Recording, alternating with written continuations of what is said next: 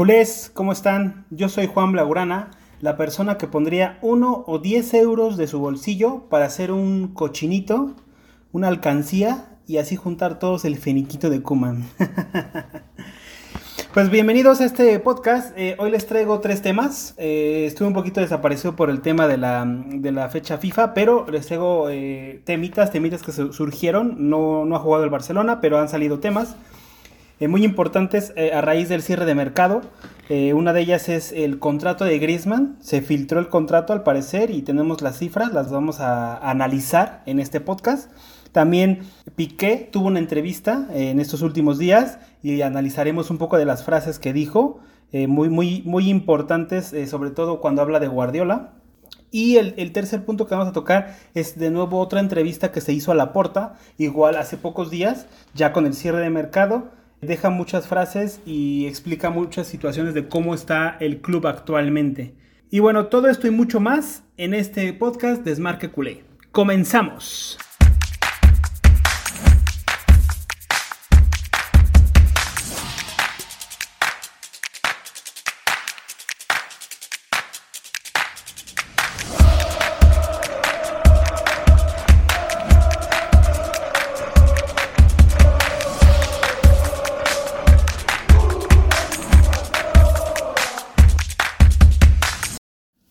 Culés, pues como dije en la introducción de este podcast, eh, se filtró, se filtró el contrato que tenía Griezmann con el Barcelona. Ya sabemos que Griezmann hace unos días dejó de ser jugador del Barcelona, gracias a que Laporta logró uh, que, el Atlético de Madrid recomprara al jugador. Bueno, es una sesión con una compra, uh, compra obligatoria, eh, si no mal recuerdo, a un año.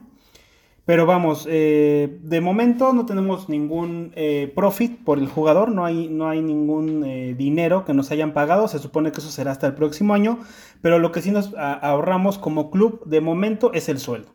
Pero bueno, aquí yo tengo las cifras, las estoy viendo en la computadora. Y bueno, lo que podemos ver es que de, de, la temporada del 19-20, Griezmann iba a cobrar 17 millones fijos. Ajá fijos, fijos, sin tener, nada más por ser jugador del Barcelona ya tenía 17 millones fijos.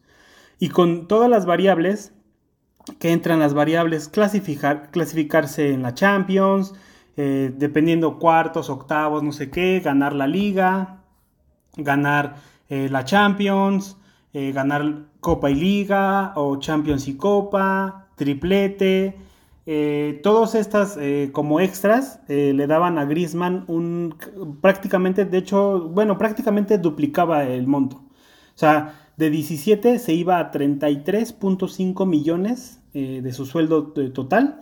Y bueno, ya lo que el jugador iba a cobrar eran, o lo que cobró más bien, más bien ya lo cobrado, fueron 25.5 millones. Eso fue lo que cobró el jugador en su primera temporada en el Barcelona. Del rendimiento no me quiero meter, no hablamos, pero ya sabemos todos que el rendimiento de Griezmann en estos dos últimos años no ha sido eh, el necesario, ha dejado mucho que desear y sobre todo cuando lo contraponemos contra lo que ha ganado Griezmann. Después, en la temporada 2021, que fue la, anterior, eh, bueno, eh, el fijo subía a 18. ¿A, ¿A, qué va esto? Se supone que el contrato de Griezmann eh, antes de que se filtrara el contrato, lo que se decía es que cada año se le iba a subir el sueldo y al parecer es así. Al, ver estas cifras, eh, es así como iba a funcionar. Si, no mal recuerdan, como les mencioné la temporada anterior, eh, la 19-20 cobró 17. Bueno, en la 2021 iba, bueno, más bien cobró 18 millones fijos, o sea, se le subieron un millón en fijo. Ahora, de los variables, eh, se iba, bueno, se iba a bajar, creo que se bajó los variables a, 20, en lugar de ganarse un total de 33, iba a ganar un total de 29.5. Y el jugador eh, cobró 21 millones. Eh, después, en esta temporada que logró venderse el jugador, que ya, gracias a Dios, ya no está con el Barcelona, iba a ganar, en lugar de 18 fijos, iba a ganar 19. Y así progresivamente, cada año se le iba a subir un millón en fijos. ¿Y esto en qué derivaba? En que nos, eh, ya sumando fijo y variable, iba a ganar 37, eh, 38 y 39 millones. Eso es lo que iba a ganar Griezmann. Ahora, en cantidades eh, sumadas, el fijo de Griezmann era como de unos 95 millones brutos, 95 millones brutos, y bueno, da una, cantidad de, de, bueno, gracias a los bonus de 180 millones, más o menos. Entonces, es una brutalidad, ¿no? O sea, sobre todo por cómo está el club, con una deuda de eh, casi 500 mil millones de, euros, que aparte tengas esto, este contrato, no, perdón, 500, 500 millones de euros, perdón, 500 millones de euros. Este, es, una brutalidad. Entonces, en fin, eh, yo creo que fue la mejor decisión. De hecho, bueno, yo creo que este jugador jamás tuvo que haber pisado el Camp Nou, jamás tuvo que haber sido jugador. Para empezar, eh, es un jugador deportivamente hablando, no necesario. No era, no era necesario, no es un jugador que se adapte a nuestro estilo. Él siempre ha jugado en un estilo distinto, eh, como lo podemos ver y lo, volveremos a ver en el estilo de, del Cholo Simeone del Atlético de Madrid, que es un estilo totalmente distinto, un estilo donde se, se cierran en bloque, donde es a contragolpe, eh, donde tienes espacio, donde él lidera el contragolpe, pero eh, nunca, nunca estuvo en un modelo donde tengas que tener la posesión, tengas que jugar en corto, tengas que eh, llevarte a uno o dos jugadores. Esa calidad nunca la tuvo Griezmann, ni la inteligencia. Que es un gran jugador de clase mundial, claramente, pero no para nuestro estilo. Entonces creo que fue un grave error. lamentablemente, bueno, creo que se perdió como un total casi cerca de, no, como, sí, cerca de 70 millones se perdieron. Eh, pero por suerte no fue, no fue a más, ¿no? Fue, no fue a más porque hubiera sido terrible, terrible, terrible. Pero bueno, eh, este es el primer punto que quería, quería tocar, ya que Griezmann ya no es parte del Barcelona, la importancia económica que se haya ido. Más allá de la deportiva, que creo que también es vital, yo creo que incluso más vital, porque si Griezmann rindiera a un nivel de su sueldo, yo creo que a lo mejor eh, Laporte hubiera hecho la manera de que se quedara. Pero como no, no embona en lo deportivo y en lo económico, está sangrando al club, así con esa, esa expresión, pues creo que era importante que se fuera. En fin, de aquí eh, yo quisiera pasar al siguiente tema, como les comenté. Piqué de una entrevista. Esta entrevista es, eh, no, no, es grabada, no es, ni en video ni en audio. Fue una entrevista creo que a un periódico de España y solamente las frases de Piqué están en un, artículo de, este periódico que es el, Marca. Pero bueno, entonces, bueno, a mí lo que me, llamó la atención mucho es la parte que de Guardiola. ¿Por qué de Guardiola? Porque, eh, bueno, voy, a, voy a, leer textualmente como lo dijo Piqué o lo que dice la entrevista. Dice, llegamos a un punto de tensión con él importante y del vestuario en general. La, rivalidad con José Mourinho desgastó mucho. Pep quería un absoluto control de todo lo que pasaba.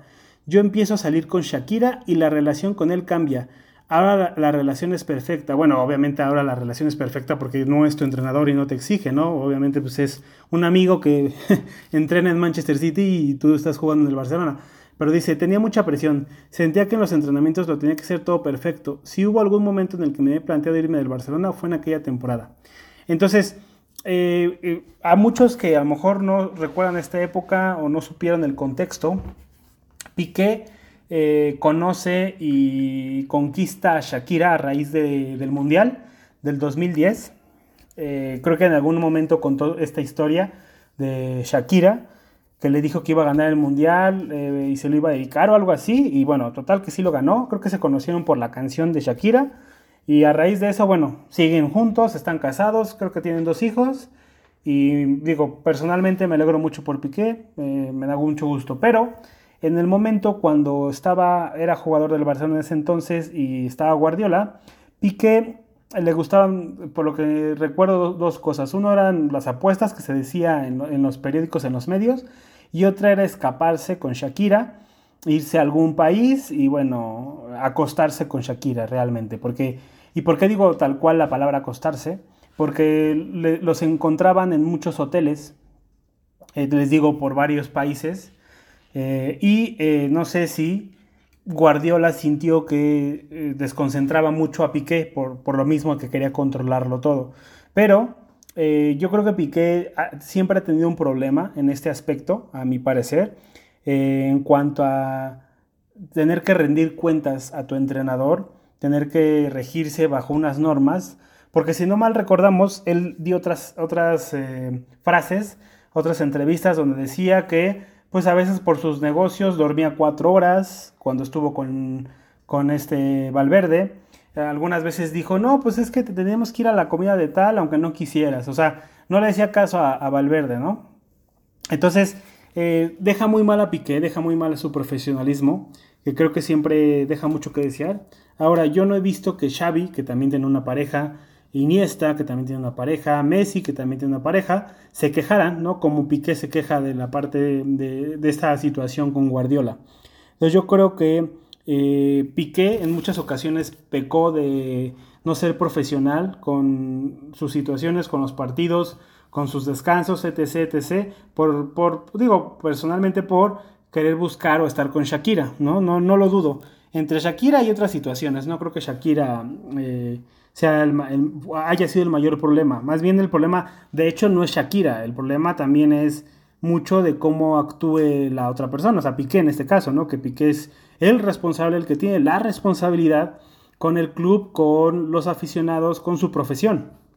Entonces, eh, bueno, eh, esta, parte, ¿por qué me parece importante? Porque yo creo que, eh, creo que en ese entonces Guardiola, no me acuerdo en qué partido de Champions, Piqué era titular y lo mandó al banquillo en un partido de, la Champions League, ¿no? Un partido importante. Tú dices, es un jugador de mis jugadores más importantes y lo mando a la banca. Es un mensaje claro de, oye, no estás haciendo algo bien, te vas a la banca, ¿no? Aunque te necesite, te vas a la banca, porque si no, eh, si, si tú haces lo que quieres y después yo te pongo a jugar, pues vas a decir, bueno, no hay castigo por no hacer lo que necesito hacer y voy a seguir jugando, no hay ningún problema. Ahora, ¿qué pasa? Yo creo que estos, estos detallitos son importantes analizar porque eh, después de, dos años eh, Guardiola sale del Barcelona.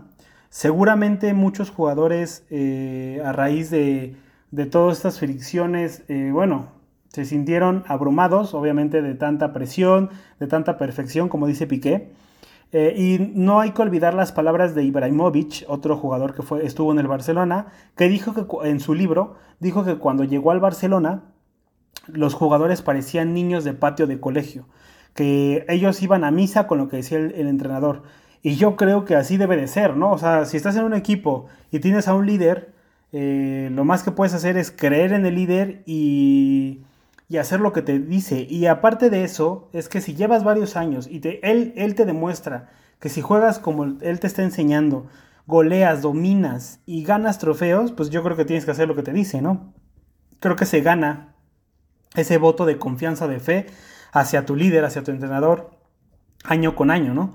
Entonces, eh, aquí es importante, ¿por qué? Porque seguramente Guardiola lo que necesitaba no era irse, seguramente lo que necesitaba, y lo hemos platicado, era apoyo de la directiva, eh, apoyo contra los medios, contra todo lo que en ese momento estaba contra el club, eh, porque estaban apoyando al Madrid y actualmente siempre lo han hecho, los medios apoyan al Real Madrid siempre.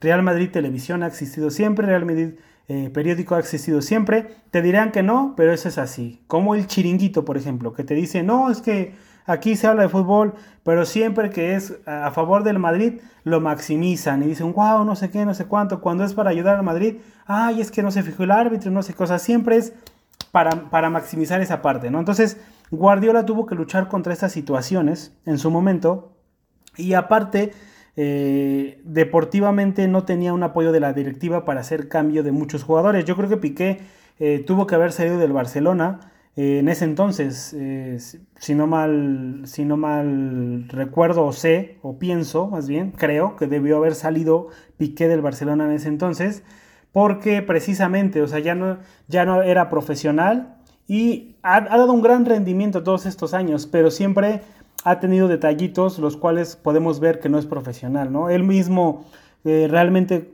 al parecer, como que no le importa la opinión pública, dice lo que quiere, lo que hace, y es donde podemos ver que, bueno, le dedica tiempo a sus negocios, eh, el tiempo, bueno, cuando estuvo con Shakira, como podemos ver, o sea, todos estos momentos donde un jugador tiene que centrarse eh, Piqué en muchas situaciones no se ha centrado. Esa es la realidad, ¿no? Es lo que podemos ver. ¿Que ha dado un gran rendimiento? Sí. Que le damos las gracias y es un gran jugador del Barcelona también. Pero, por ejemplo, nunca podremos poner en el mismo escalón a un Puyol del Barcelona o a un Piqué, ¿no? Entonces, bueno, creo que era importante mencionar estos, este, punto que dice Piqué. Habla de otros puntos en, su entrevista donde dice que pueden ganar cosas, donde dice que Laporta tuvo que analizar a Kuman y que ahora ya es el entrenador ideal, cosa que es todo mentira, todo eso es mentira, todo eso es mentira. Bueno, lo de ganar, la verdad es que me, parece correcto que lo crea, pero digo, a, mi opinión, realmente con este entrenador dudo que ganemos algo. Pero bueno, eh, si él, lo cree, eh, qué bueno, qué bueno, porque él es el que lo tiene que creer, él es el que se, se, pone los botines de fútbol, se pone el uniforme y sale a la cancha, ¿no? Pero yo como, como aficionado realmente creo poco y nada en sus palabras. Pero bueno, de aquí me quiero pasar al siguiente tema. Eh, este siguiente tema es de Laporta, porque Laporta también dio una entrevista. en esta entrevista menciona eh, bueno, dice algunos puntos, los voy a, voy a leer un cachitito nada más porque la, entrevista es larga, ¿no? Eh, bueno, aquí por ejemplo hay algo que me, llamó mucho la atención, que dice que intentaron fichar a Neymar, ¿no? Esto realmente me, da mucho pánico, ¿no? ¿Por qué? Porque primero me da pánico la, primera frase que dice, que dice, nos llegó que estaba loco por venir. Perdón, interpretábamos el fair play de otra manera. Si hubiera sabido que no se podía inscribir a Messi, no lo hubiéramos intentado. Entonces, aquí realmente me, da así como pánico pensar no solo el querer fichar a Neymar, sino el hecho de que no hayas entendido cómo era el fair play eh, en, en, ese momento, ¿no? O sea, tú ya entraste desde marzo y creo que para entonces que intentaste fichar a Neymar ya tuviste que tener una idea de cómo era eh, el fair play y que tenías un problema incluso para inscribir a Messi. Ya olvídate de fichar a Neymar, ¿no? O sea, tenías un problema para inscribir a Messi, que al final Messi ni siquiera pudo inscribirse le dijimos adiós y ya está en el Paris Saint Germain con Neymar. Pero eh, creo que eh, es muy importante porque aquí habla de que, o, da a conocer que la directiva que ahorita está como que les agarró de imprevisto, como que no estaban preparados y no sé, igual y lo hacen perfecto, ¿no? Ahorita como con la salida de Griezmann, la nivelación económica y todo, pero en ese momento que, quiero entender y pensar que en el verano al Barcelona lo agarraron como, como con la guardia baja, ¿no? O sea, como no sabían ni por dónde venían los golpes.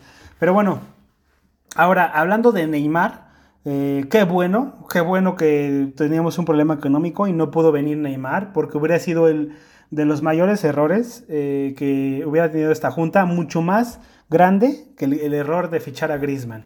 ¿Por qué? Porque Neymar es un jugador de prácticamente 30 años. Ya vimos cómo estuvo en sus vacaciones con su grandioso físico, cómo subió de peso. Y bueno, ustedes dirán, bueno, pero eh, yo creo que tiene menos porcentaje de grasa que tú. Seguramente sí, seguramente incluso con su sobrepeso tiene menor eh, porcentaje de grasa que yo. Pero yo no soy un jugador de élite que, cobra millones de euros eh, al mes, a la semana, porque mi físico esté bien. Entonces, creo, creo que hay que poner en perspectiva esa situación. Entonces, yo creo que la profesionalidad de Neymar siempre ha estado en duda. Incluso hay unas declaraciones de, de Unsue, que fue el asistente de Luis Enrique en el 2015, que le decía a Neymar que si, seguía por ese camino iba a convertirse en Ronaldinho. Y yo creo que va para allá. Si vemos las imágenes de Ronaldinho cuando estaba en el Barça y cuando sale del Barça, cómo sube de peso, y podemos decir, no, bueno, sube de peso, Neymar le está pasando lo mismo.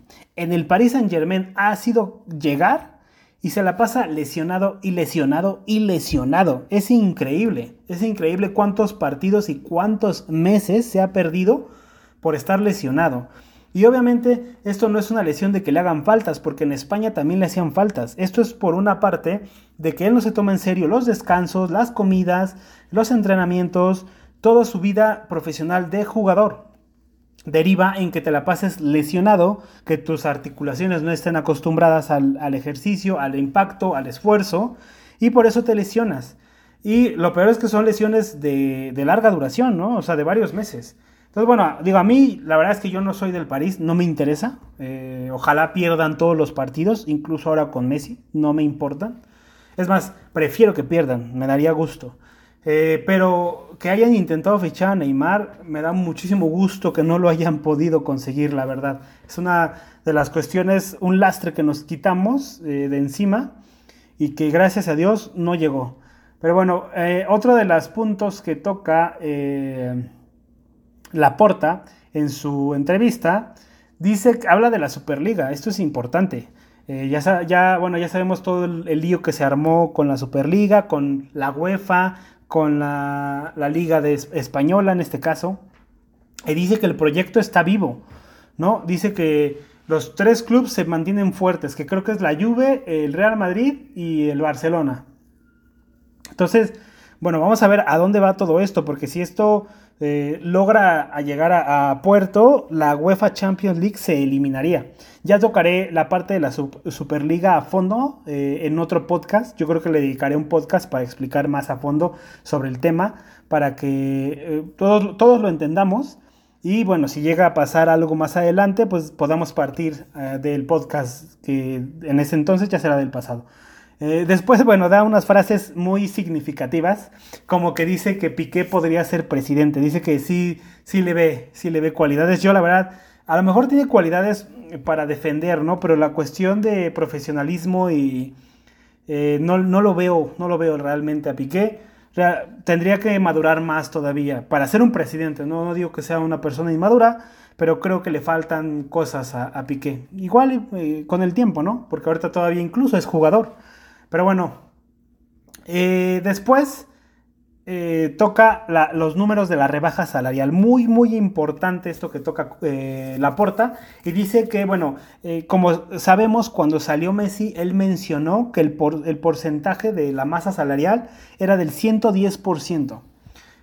y bueno, ya con todas las salidas, la reducción salarial y toda esta situación que se, que se suscitó al cierre del mercado de fichajes, dice que de 110 pasamos al 80% eh, de, la masa salarial.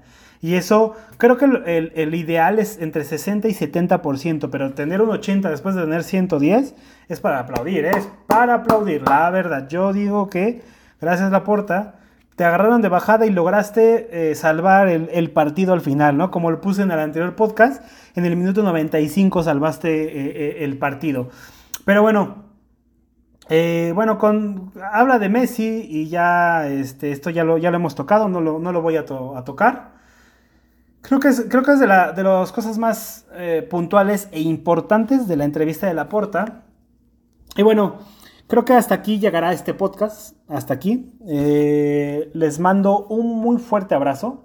Creo que estas reflexiones de Griezmann, Piqué y Laporta son importantes, son para entender eh, un poco del pasado que acaba de tener el Barcelona de años atrás, de su actual presente y cómo puede ir a futuro, porque la porta eh, con esto nos da a entender de que ya tiene una masa salarial estable, que eh, posteriores mercados, sobre todo yo creo que el próximo verano, en un año, ya se podrá actuar, actuar con más normalidad, ¿no? O sea, ya podrá ser más normal, no sé si se pueda fichar alguna estrella, eh, ya veremos. Eh, yo como jugador, digo como jugador, como espectador, como aficionado, eh, solamente puedo tener esperanza. Realmente no tengo los números, no dependen de mí.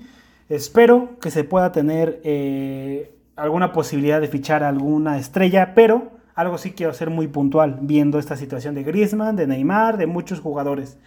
Si no se necesita en la estructura deportiva, no se fichen, por favor.